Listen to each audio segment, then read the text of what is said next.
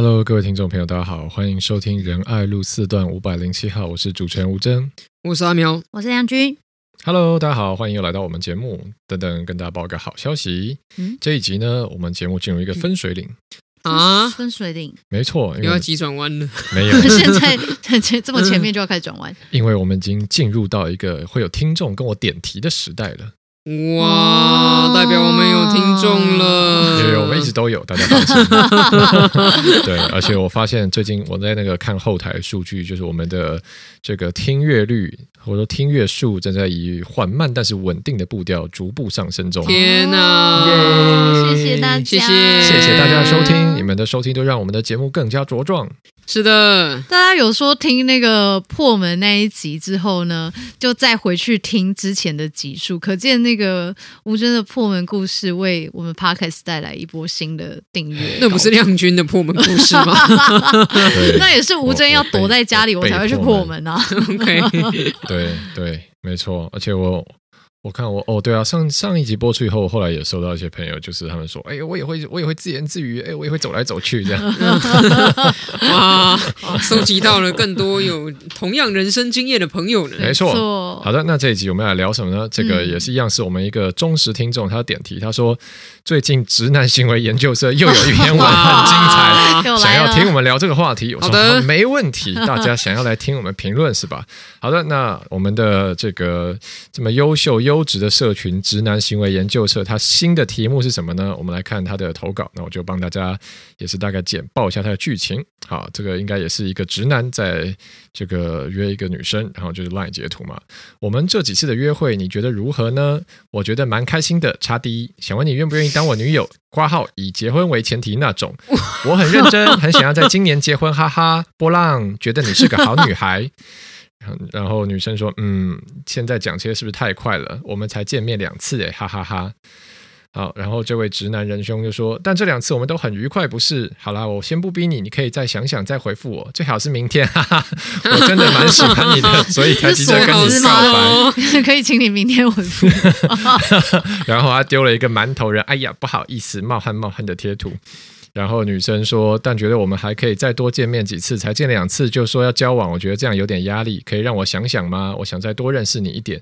其实回的还蛮 nice 的，说我想要再多认识你一点。”然后哇，经典来了！这位直男说：“你再想下去就没人要你了，哈哈，你是彭佳慧，哇，太严重了。”那就问号问号问号，真的就三个问号。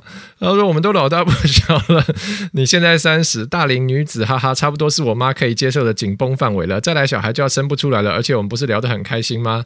好吧。”后来就是女生就说：“嗯，我想想，觉得我们可能不太适合，到这边就好，好吧。”那后面呢，基本上就是这个男生继续撸小小，但我觉得基本上到彭佳慧出来以后。就已经就已经注定这个对这个所有的路径已经锁定了，只会有一种结局，对，就是破局。没错。哎，彭佳慧的那一首歌叫什么？大龄女子。有有人会唱两句吗？还是是走在红毯那一天？哦，我看不是哎，走在红毯那一天是是期待要结婚的心情哦。他应该不会直接，他只是想要说对方是大龄女子。OK，好。总而言之呢，这位。嗯，这这还是很酷，我也有点不知道从从何评论起。我们先看脸上露出微妙表情的阿苗，好，是怎么样看待这起事件呢？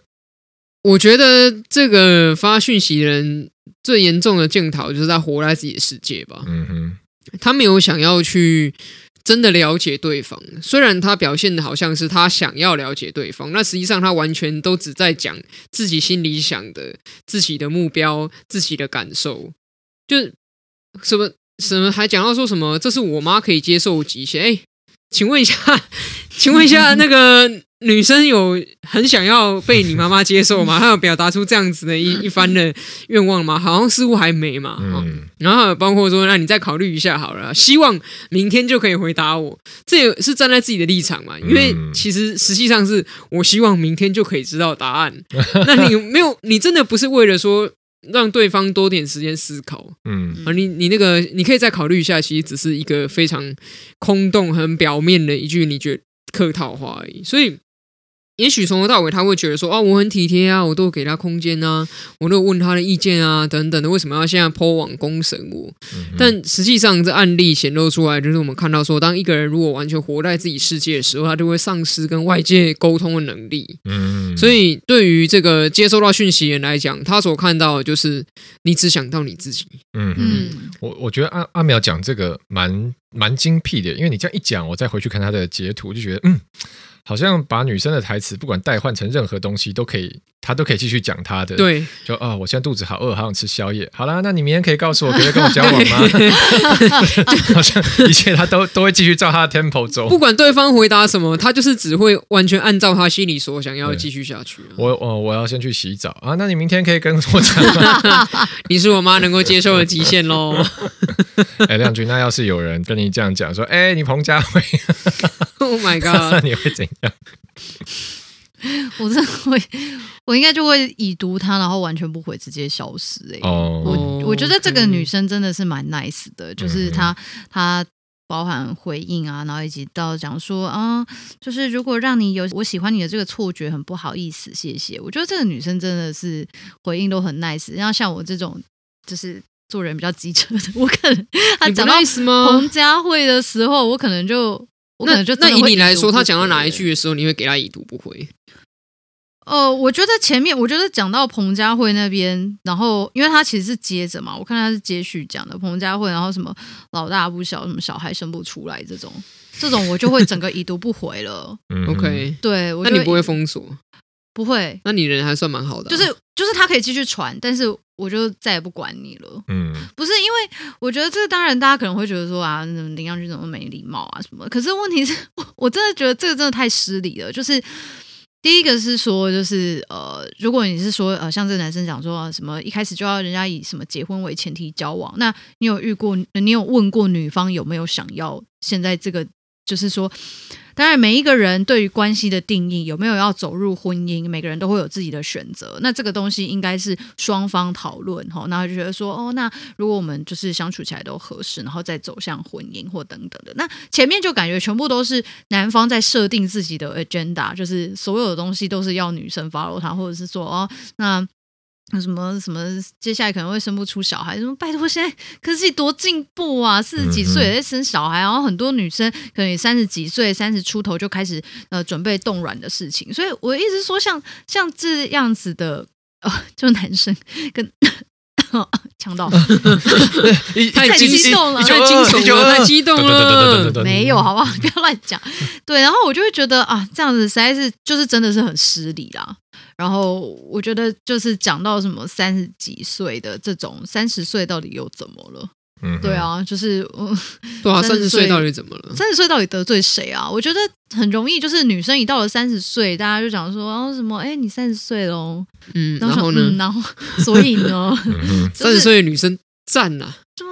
三十岁的女生，我知道几十岁的女生都赞，八十岁的女生也赞啊，对不对？嗯，都赞，都赞哦，都赞对吧？根本跟都很赞，不是根本跟年龄没有关系。今天如果是要交往，就是双方合意，然后情投意合，而不是说去迁就其中一个人，或者是他必须要符合他的家庭的期待，就说啊，你可能是我妈呃能够接受的最大范围了啊啊，为什么我要符合你们家族的期待？那表示可能不是你真心喜欢我，你只是觉得我符合你们家的条件而已啊。那我们跟他讲说，哎。可是我妈不能接受你，拜拜。嗯，所以这就是啊，我又要提我的理论了。这个就上次我讲到这个时候，我也跟大家各位直男同朋友们分享过。没错，就是哦，对不起，又敲到了。我记得我上次讲这也是太激动了，敲到。对，就大家那个，你们不要自己先有一个框架，然后预设好。你看，就我觉得大家呃，就我们直男常常会有一个很线性的目标，然后出来三次，出来两次，好了，那现在可以 可以开口了。然后接下来怎样？好，一垒、二垒、三垒啊，叭叭叭叭叭叭，对，就是我们不要把这个事情。想这么线性，先把它这个解放开来，一切都是可能的，跟没有什么是一定要发生的。好，这个样子。好了，不过哎，我这个，我记得我们之前不是也有一次有聊到那个说啊，说直男会很有自信这件事情。嗯嗯，就是其实也是这个，其实也是有一点活在自己世界里的另外一种表表现嘛。哦、然后，然后我今天在市场的时候，我就遇到一个哇，就觉得哇，我我遇到这个状况，回来一定要跟阿苗分享。为什么是跟阿苗？没有啊，因为我上次讲说，我们那个直男会就会觉得自己很帅哈，他就很惊讶哦，原来直男都这么有自信啊，生活都是这么的滋润。没错，像我今天去那个我们福德市场啊，在那边发面子拜票，然后。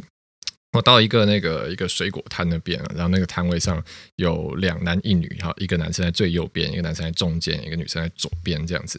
然后呢，我在发面子给最右边的男生的时候，中间男生就说：“哎、欸，他确诊。”然后就哈，然后我就看向右边男的，那那就哎，不过你应该，因为不过你应该康复了吧？他说：“嗯，我好了。”我就啊，好好好，没事。然后呢，后来后来我我就继续发，然后我正准备要。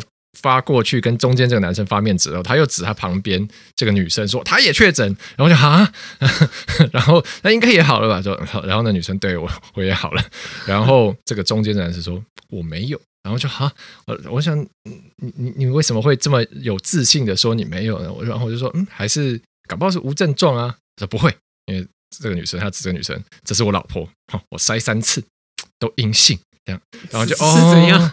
对，然后他就他就跟我挑眉，这样，抵抗力很好，抵抗力很好，这样，很好哦，很好。所以你看，这这件事，我们我们就是这么单纯哈，就是他的工作同事跟他老婆都确诊，他还是们阴性，筛三次都阴性，所以我抵抗力很好，哼哼，让你知道一下。这样的人生其实也蛮快乐的哦，对不对？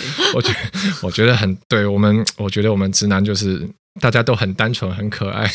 就是只要我觉得只要停在这边的话，其实还不错，因为这是一个很开心的人生嘛。很容易因为一些 小小的，然后就说哇，我觉得很满足，觉得很棒。赞吧，赞吧。就唯一唯一要小心的就是说，如果有时候这个东西冲过头了，冲到说为什么别人都不懂得欣赏我的好，就会多出烦恼了。嗯哼。就你知道，其实像这个这个什么彭佳慧的这个 这个男子哦。他如果只是停留在一个说，哎，他活在自己的世界，然后经常出去约会，然后到最后都没有下文，但是他还是很乐观，因为他觉得很棒，然后他人生中很正向啊，我都没有确诊，我很棒，我抵抗力超级好，那他的人生还是快乐的。嗯。可是当他超过那条线，他开始觉得说，为什么这些女生都不懂得欣赏我的好？他们怎么都这么不识货？嗯哼。哦，然后怎么讲两句就不想聊了，这么难聊，然后标准那么多。又没有幽默感，我觉得我讲彭佳慧子很幽默啊，为什么他们都不懂呢？就开始陷入了这个别人整个都不知道我这么好的时候，他的人生就会开始走向一个忧郁的曲线，嗯，又有机会会变得怨天尤人跟愤世嫉俗，嗯，所以呢，像这种我很棒吧，赶快称赞我，这种就维持刚刚好就可以了，嗯，不用小心不要冲过头，非常重要。那要怎么样？避免冲过头呢？各位就是一定要锻炼一个很关键的能力，就是察言观色。好，一定要看一下现在状况是什么，要读空气这样子。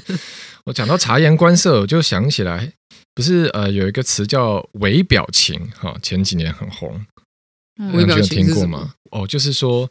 一些小小脸部肌肉抽动，对，没错，就是微什么的吧？对对对，就是微动作、微表情。但就是微表情，就是说可能 尴尬而不是礼貌的微笑。对，例如说你呃，你在跟我在跟你讲话的时候，你脸上有一些很细微的表情，其实泄露了你真正心里的想法。哦，其实也不用讲那么深奥，就是客套笑、职业笑，大家都会啊。但有时候，例如说人家讲了什么真的很北气，例如说彭佳慧，可能如果是面对面的话，亮君可能这时候脸上还带职业笑，但嘴角已经忍不住开始抽动，这样。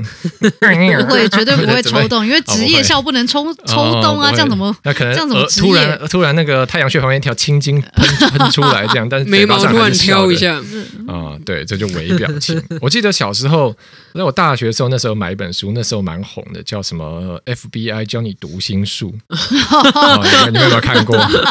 我有看过封面，对，他就是一个前 FBI 的那个什么谈判专家，他就出一本书嘛，就是说，哦，我们要看要看一个人的肢体动作，就是哈人。就像一座冰山哈，这个表面上讲的话呢，就是冰山上面浮在水面上的，那只有十趴，真正九十趴哈，这个大量的讯息都潜藏在你的肢体动作，因为人会使用人这个人这个物种可能多少两万年的时间哈，会使用语言沟通啊，这是最近的几千年的时间，在这长久以前，我们都是用肢体语言来表达，好，所以真正这个非常丰富的情报藏在这个身体里面，然后它里面就有讲一些，我我现在有点忘记，但我记得他讲有有有，他有讲。讲一个说，他就他当然会给你一些判断的指标嘛。但例如说，就例如说一些很基本，什么如果一个人边讲话的时候，例如说他在摸自己的脖子啊，或者是摸自己的脸啊，嗯、或者是反正基本上碰自己，就是一种不安的表现，在自己给自己拍拍这样子。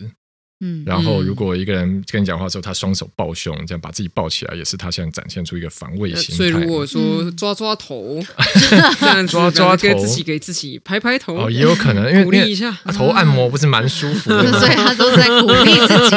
也喜欢抓头的人，原来都是在鼓励自己。嗯，亮亮圈会会习惯跟别人讲话的时候判读一个人的肢体语言吗？判读会呃会，我觉得多少还是会耶。那你通常会观察从什么样的地方观察？嗯，好，我觉得这个真的好细微哦，可能是眼神吧。嗯哼，因为因为通常就是说，如果这个人在跟你讲真心话，或者是他他就是认真在跟你讲的时候，你会看得出来他的眼神是比较。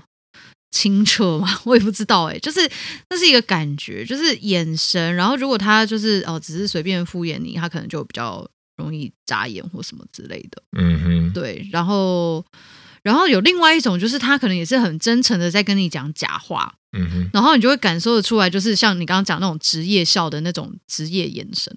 这这件我也有带。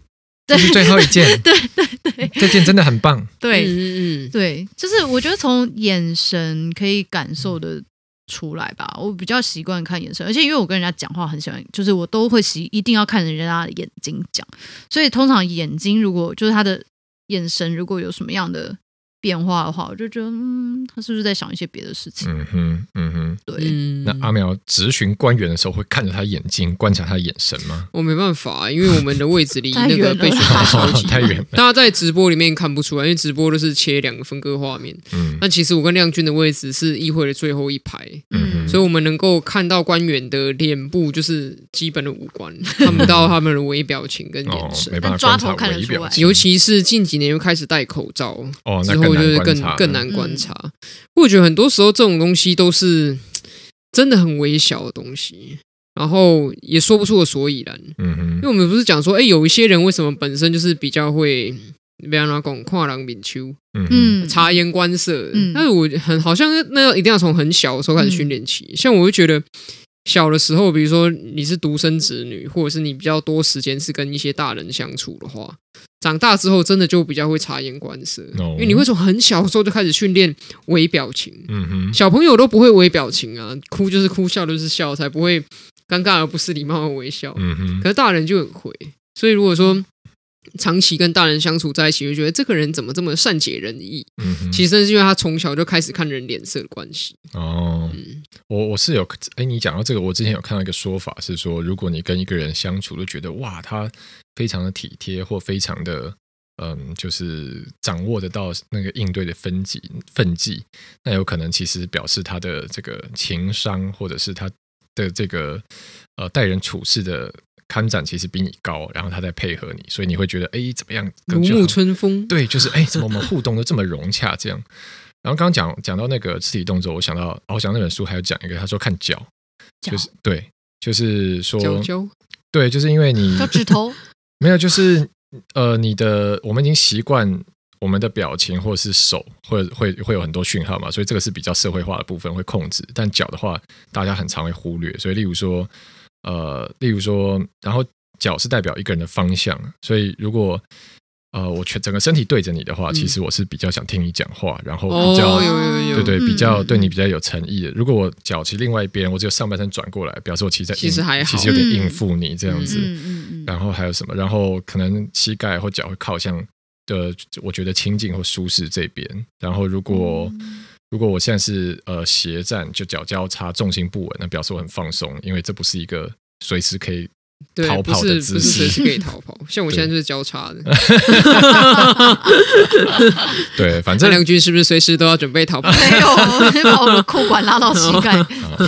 反正还蛮多这类指标，这个大家可以去看，但也不要太不要太那个，不不要太叫什么，就是吹毛求疵。因为这个专家他后来，我他其实他到最近还蛮活跃的，因为我看 GQ 有拍一些 YouTube 影片，找各行各业专家，他也受访过好多次，然后我每集都有看。然后 你这是他的粉丝哎，但但 GQ 就会丢各种问题给他，然后纵观看下来呢，他的其实最后他会说没有什么指标真正准的。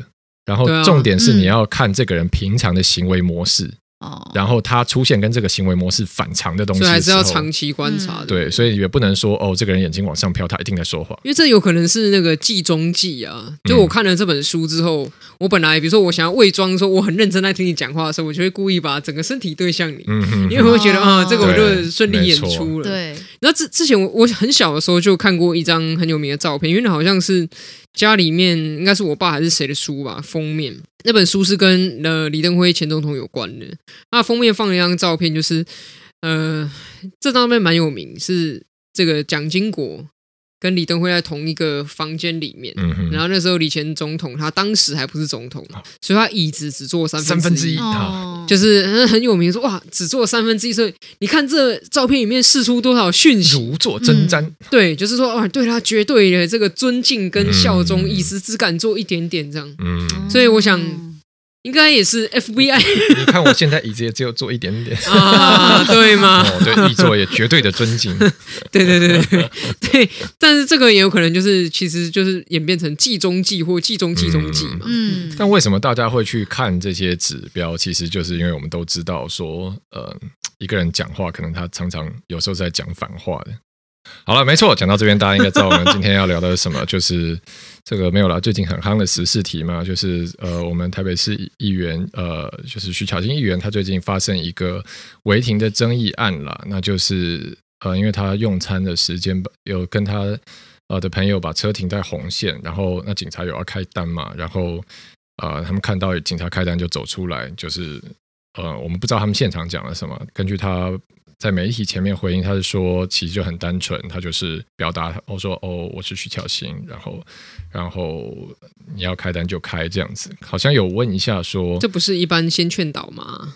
对，好像有问一下说，哎，我们现在停在红线，但是我们人来可以把车开走，这不是可以先劝导吗？主要后来一个很大的转折，就是因为这警察后来没有开单，他就离开现场。那这个事情，哎，这事情为什么会爆出来啊？警察在他自己的 Instagram 上贴了一个现实动态，有人把那现实动态贴到 PTT 上。对，后来这个警察他就在自己的 IG 线动说，遇到这样状况，然后啊算了，这种单有开也会等于没开，所以干脆他就不开了。然后后来呢，他的一个朋友又把他这个线动 PO 到 PTT 上面，就变成一个政治事件嘛。那后来这个警察现在。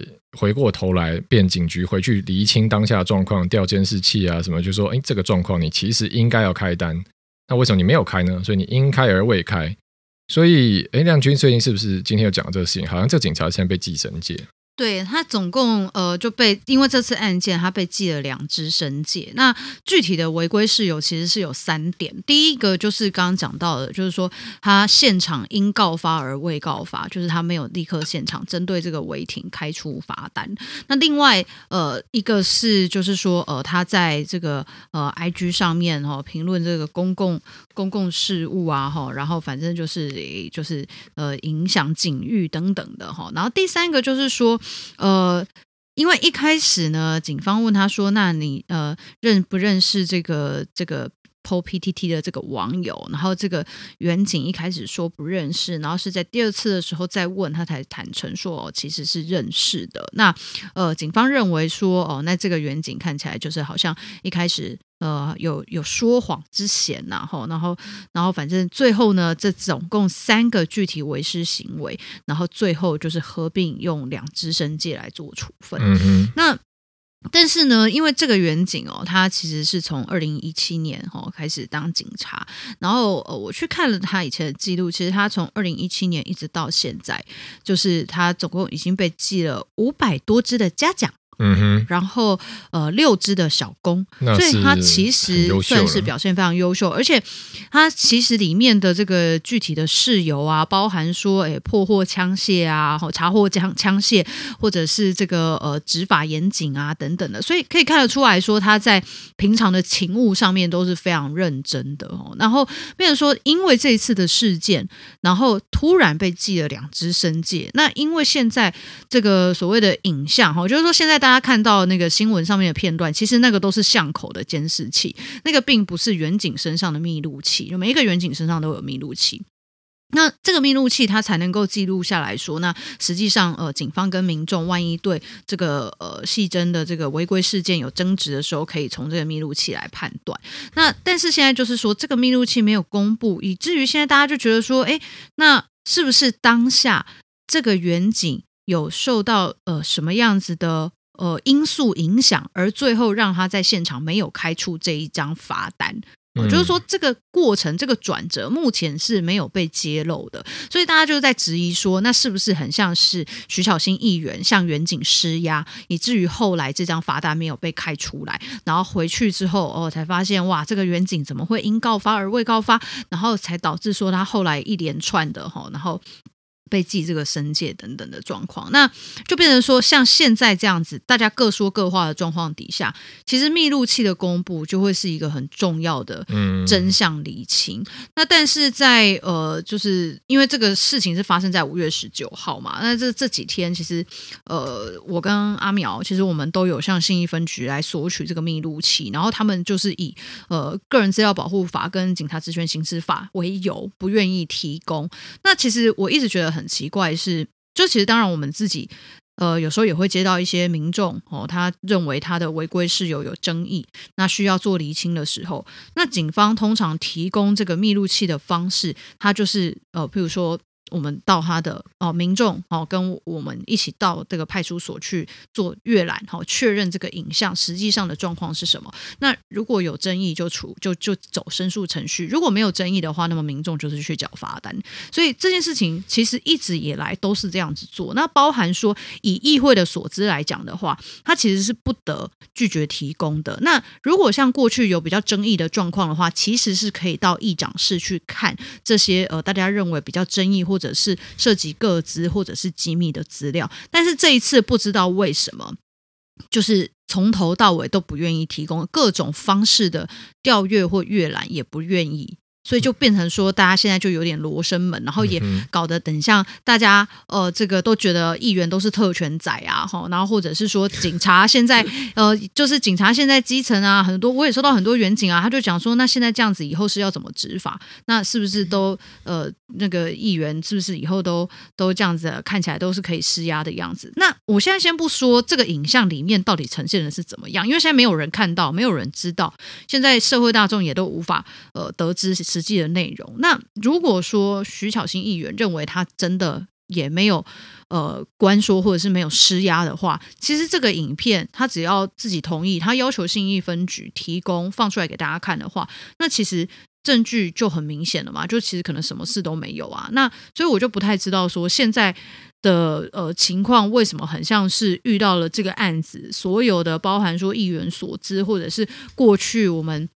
在处理服务案件的时候，针对密录器调阅的这些规则，都好像转了弯，或者是有所变化。嗯哼，嗯，我觉得这是蛮，嗯、呃，怎么讲，会确实是蛮起人疑窦了。因为，因为显然从记录上看，这个远景从二零一七到现在差不多五年的时间嘛，他五年被记了这个五百多只嘉奖，六只小弓，然后从来没有被记过申诫，就没有过负面的记录。嗯那你要说这样一个优秀的远景，突然在这今天突然丢高，然后一个应开单，他突然有一个错误的判断，然后就不开，然后他现在被寄生界，这个会觉得。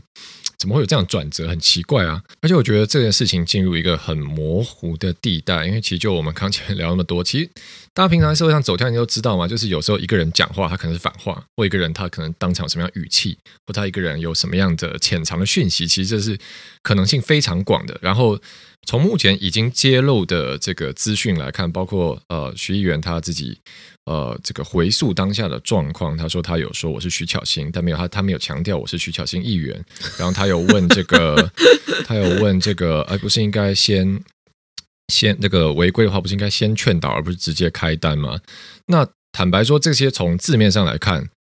的确是，呃，也也也没有什么明显的问题，因为对啊，没有人说，没有人规定说议员不能说我是谁啊，我我就说嗨，我是吴峥，嗨，我是苗博雅，对啊，我跟人讲我是我的名字，这样有什么问题吗？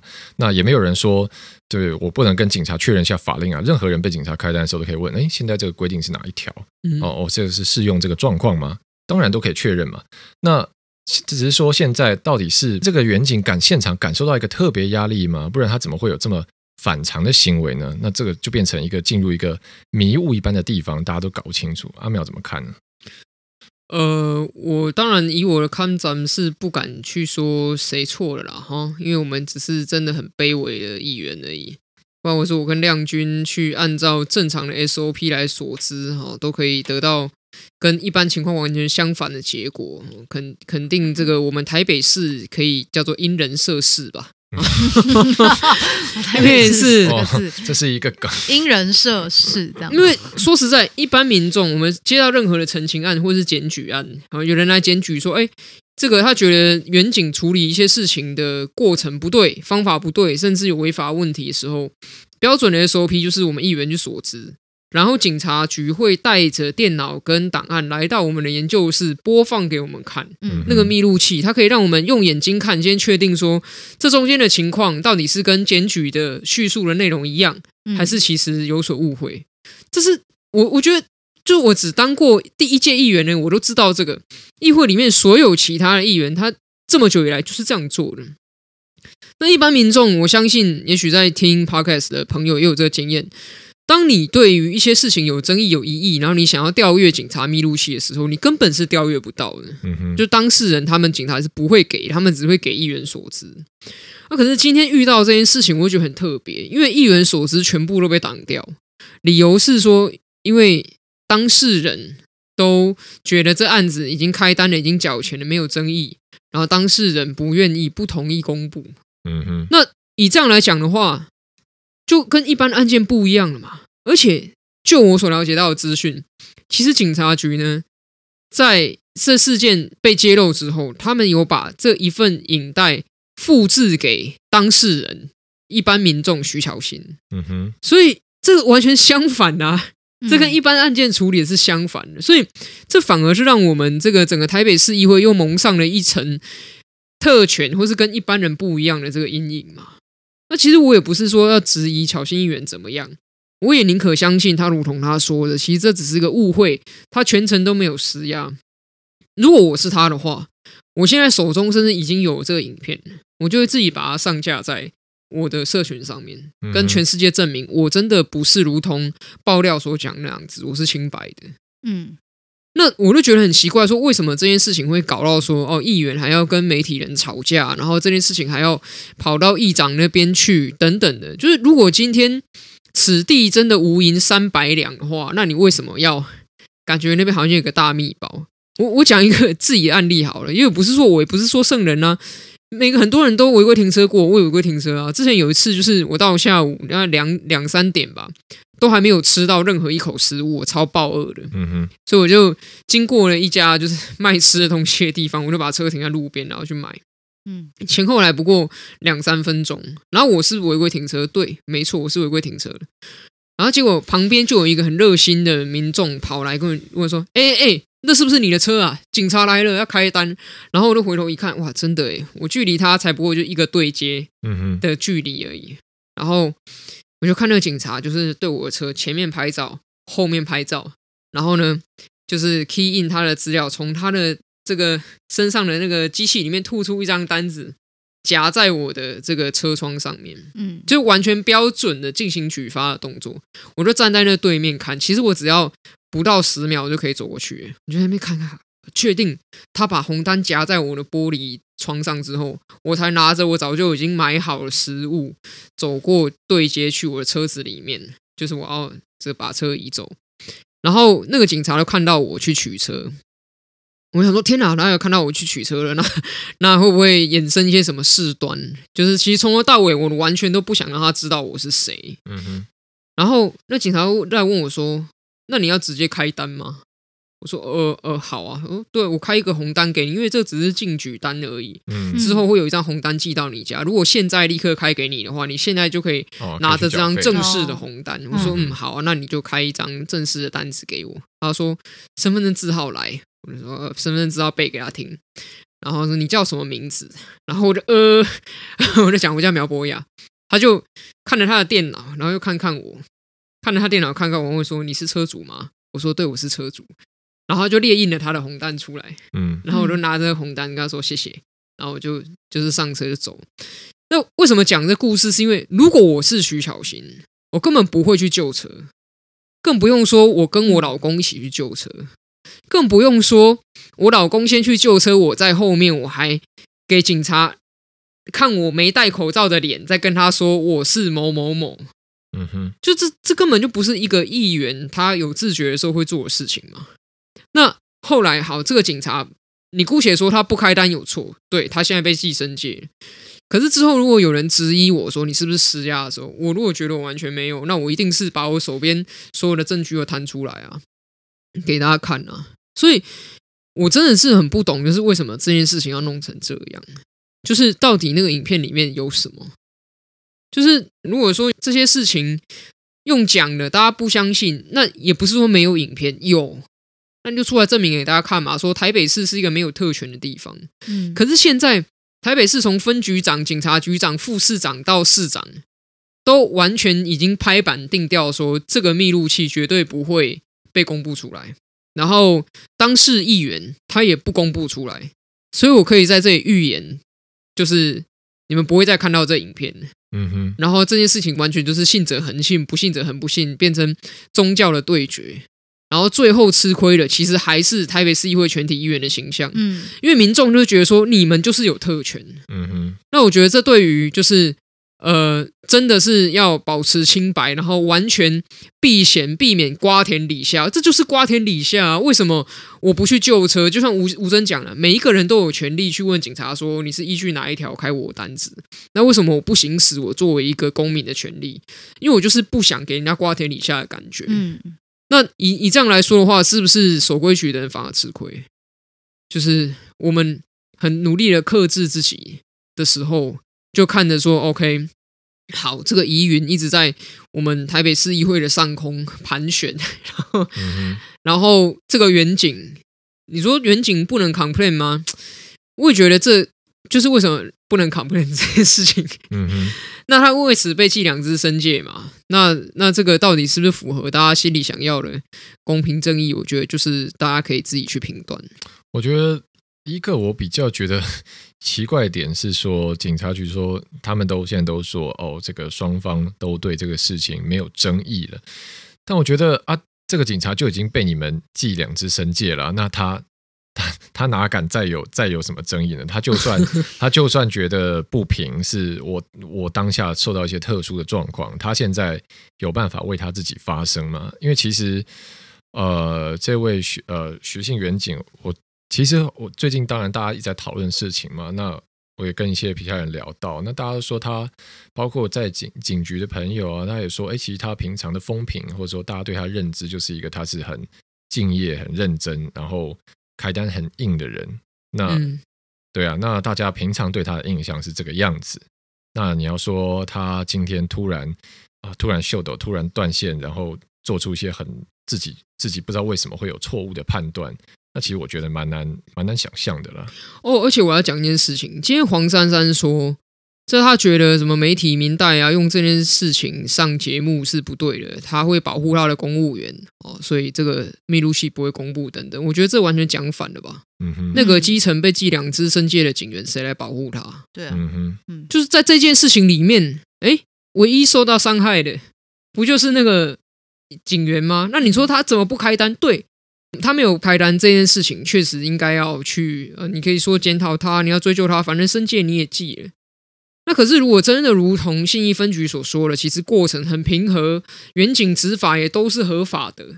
那你为什么要让这个远景去背上一个看到权势就矮的身子的这样的一个罪名？嗯哼，你如果真的觉得你要保护你的公务员，你不就是应该把这个影像拿出来以昭公信吗？什么样叫做你要保护你的公务员？今天的意思就是说，所以我们议员都不需要去质疑是否处理这件事情是不是公正嘛，或者是说，我们议员都不需要去理会这个所知的规则是不是在特殊个案里面一百八十度大逆转嘛？就是这这件事对我来讲，其实我也没有一定要这个画面公布出来。我坦白说，如果今天信义分局按照一般的规则，他拿到办公室播给我看，然后看完之后确认里面根本完全没有问题。我今天不会有任何一句意见了，因为你是按照规矩办事。嗯，那你今天已经一错再错了。你一开，你如果说这个远景有错，他错在没有直接把单子开下去，OK，我认同。那可是为什么你自己身为分局甚至到警察局以上的长官，又不按照规矩办事？嗯哼。那之前那个市政顾问谢俊洲在路上，哈，一个女性有人开车，然后被开单，谢俊洲出来下来 argue 的这个案子。哎，松山分局也是很快就公布密录器啊，嗯、去证明说，哎，这个远景态度没有不好，然后是这个对方在那边 argue。那谢俊洲有同意你把密录器公开吗？你有当事人同意吗？对啊，我觉得这个事情根本很双标啊，就是因为我们真的大家自己去脸书上各种警察类的粉砖，然后这些管道看一下。警察密录器很常在公开，就有人冲撞警察啦，有人拦检的时候发疯啦，有人喝酒闹事啦，怎样怎样。那警察很常把密录器的画面拿出来剪辑做成精华，说哇，请大家支持警察执法，我们同仁多英勇，我们同仁冒着很多的风险在执行勤务，保护大家安全。那就今天大家对警察的，对你这个机关的现在的信誉已经有了质疑，是一个全国性的事件。大家说，哎，这个警察为什么会应开单未开单？那结果这时候。你你们突然说不好意思，这些画面我们都不能公布，那就觉得哎，奇怪，这是怎样？所以这这个这整件事情只能告诉我们说。如果你在台湾哈，想要主张这个进步价值，或者是台湾本土价值，最好你是一个圣人。你圣人的程度就是说，你当百姓的时候，你千万不要上脸书随便 campaign，比如说什么 U bike 价格你觉得太贵不合理，因为你这个东西人家会出来讲十年，就算那时候你只是一个百姓，人家也会修理你当年做了什么。上脸书买 iPhone 被诈骗，对，绝对不可以。你要保持完 冰清玉洁这个圣人，好，不然你就是一辈子跟他讲说嘴一辈子啊。如果说呢，你今天是加入国民党友好民众党的时候呢，就算你有这样子的一个事件，拍谢警察局会配合你发一个声明。我我坦白讲了，就是配合嘛。如果今天不是配合的话，如果今天一切都是这么光明正大的话，为什么有影带的人都不敢公布？就是这么简单啊！不要考验人民的常识嘛。嗯哼。那我们今天也很想议会和谐，很想和气啊，对不对？也不是说我们人不好相处啊。可是你如果说要搞到这样说，一般议员所知的规则都被扭曲，影响到其他议员的权益，我觉得真的太过了。嗯，那好，因为我们节目时间也差不多到最后了，刚刚亮君比较没有没有后来再表达一下你的意见，有什么要补充或是想跟大家分享？接下来。会怎么做的吗？因为呃，其实当然，我跟阿苗也有去找议长，然后针对这件事情，也希望说议长有一个定夺，就是说现在呃，这个事情其实三方沸腾啊，哪三方呢？就是这个基层远景、一般民众，还有台北市议会。那基层员警当然会觉得说，哦，到底实际状况是怎么样啊？明明这个员警就是平常表现都很好，为什么突然因为遇到了呃议员，然后结果好像就是被变成说，呃，就是应开单未开单，然后遭到记申诫等等。那民众当然会觉得说啊，那大家现在就是议员都有特权，然后我觉得。我作为议员，我会觉得说，我们平常都很注意自己的权，就是说 power 不是那个 right，而是 power，就是自己的权利，它必须要有一个界限，就是说你一定是为了公益去做去做任何的决定或做任何的事情，绝对不能是为了私利。那这件事情。看起来就是说，大家现在就有很多讨论跟质疑，现在就变成说，那如果既然是这样的话，我认为了哈，台北市议会所有跨党派的议员都应该要支持这个影像必须被看到。那不管是说呃不一定要公开，但是至少哦有所知的议员哦至少要都可以看得到啊。就是说大家可以去议长室看，或者是用什么方式来去来去就讲好约定好嘛，不能翻摄，不能录影，不能录音哦你。就是进去看看完就出来，这样，这个在过去其实呃科长任内好几个争议案件，像是好心肝疫苗事件，那时候其实里面包含非常多什么。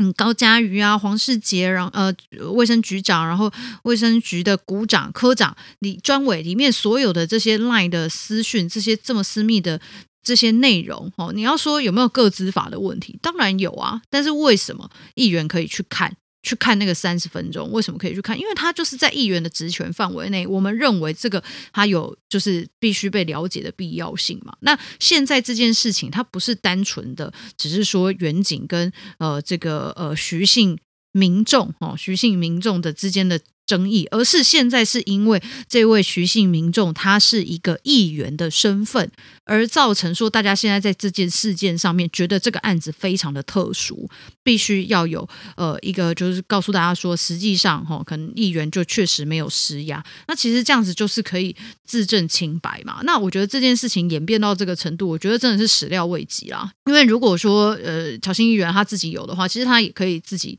自己放出来，或者是他要求信义分局公布啊。如果他他不想要是被人家所知所到的话，他也可以自己公布啊。那我觉得这个事情演变到现在，就变得就是说，哦，大家民众也都是觉得心里很烦躁了啦。嗯哼，好，呃，就是刚刚阿苗跟亮君讲了这么多问题，还是希望他接下来可以有一个突破了。就是不然最后如果真的是回到信者恒信，不信者恒不信，那其实我觉得政治。